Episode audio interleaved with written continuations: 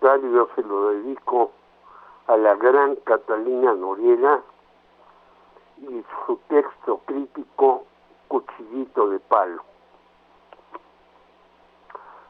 Una nueva y gran marcha se realizó el 18 de marzo, día de la expropiación petrolera, convocada por Andrés Manuel López Obrador.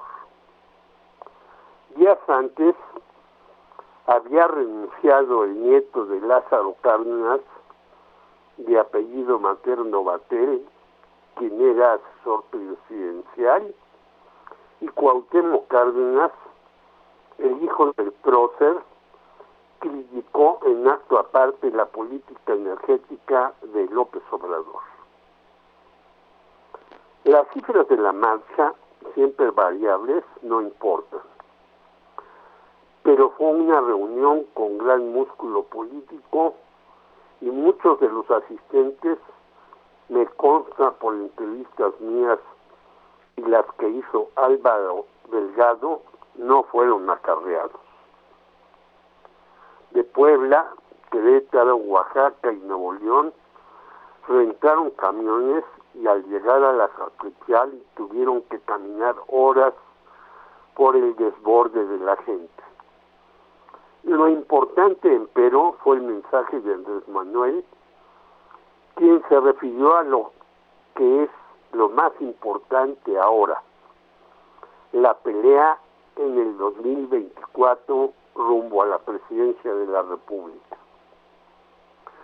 Rememorando la sucesión del exgeneral que modificó el país, Cárdenas del Río, López Obrador dijo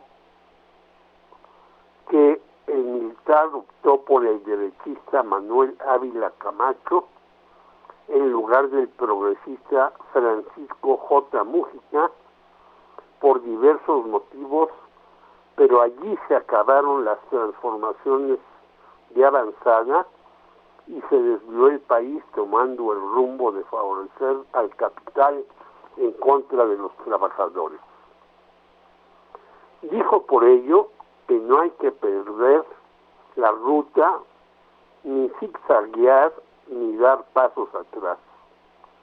Lo importante ahora, señaló el tabasqueño, es avanzar en las modificaciones realizadas a favor del pueblo.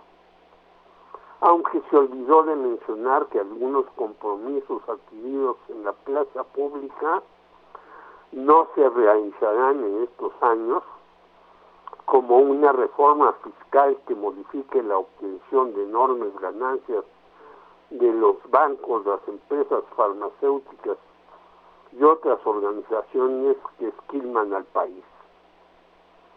En el templete estaban sus tres corcholatas, Adán Augusto, Claudia Sheinbaum, que debería haber estado con los gobernadores, y Marcelo Ebrard. Antes, Rocío Nale y Octavio Romero Oropesa dieron cifras bastante alegres de cómo va la industria energética, algo insólito en actos como este. Fue importantísimo que Andrés Manuel hiciera esa larga reflexión, ya que pone en el centro de atención que lo realizado en su gestión puede irse al caño si el que escoja encuestas aparte pretende modificar algunos asuntos de fondo, como es el apoyo a los más necesitados, la no sumisión ante los Estados Unidos a pesar del asunto migratorio y la inseguridad, y no entregar negocios y territorios al extranjero, aunque incluso en las asociaciones con otros países tenemos desventaja.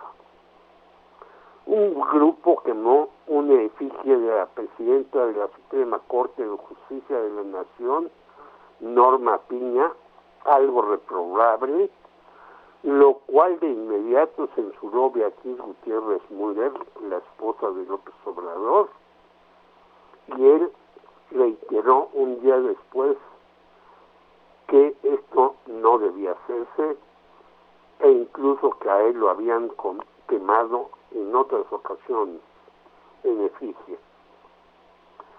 11 de octubre de 1984, frente a la Embajada de los Estados Unidos en el Paseo de la Reforma, un grupo de izquierda le prendió fuego a un monigote con las características de Octavio Paz, ya que este, Octavio Paz, en la feria de Berlín, había censurado a la revolución sandinista. Grave e intolerable error que muchos reprobamos. Y hoy vemos como un dictador como Daniel Ortega lleva a cabo una política en contra de los que plantearon de lo que plantearon los guerrilleros más lúcidos como el escritor Sergio Ramírez.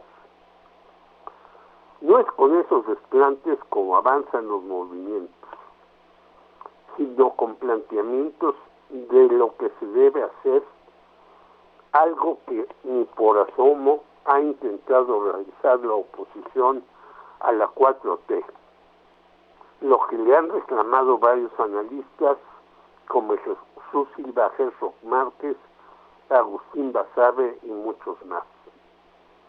El 18 de marzo será una fecha importante nuevamente para ver si en realidad los cambios que necesita este país van adelante o se estancan. Por lo pronto, Marcelo Ebrard presentó su libro El Camino de México, donde propone su cambio y fue arropado por Elena Poniatowska, Ricardo Rafael y Berta Luján, entre otros. Estamos pues en un camino difícil complicado que nos llevará rumbo a la elección presidencial de 2024. Jorge Meléndez, Radio Educación.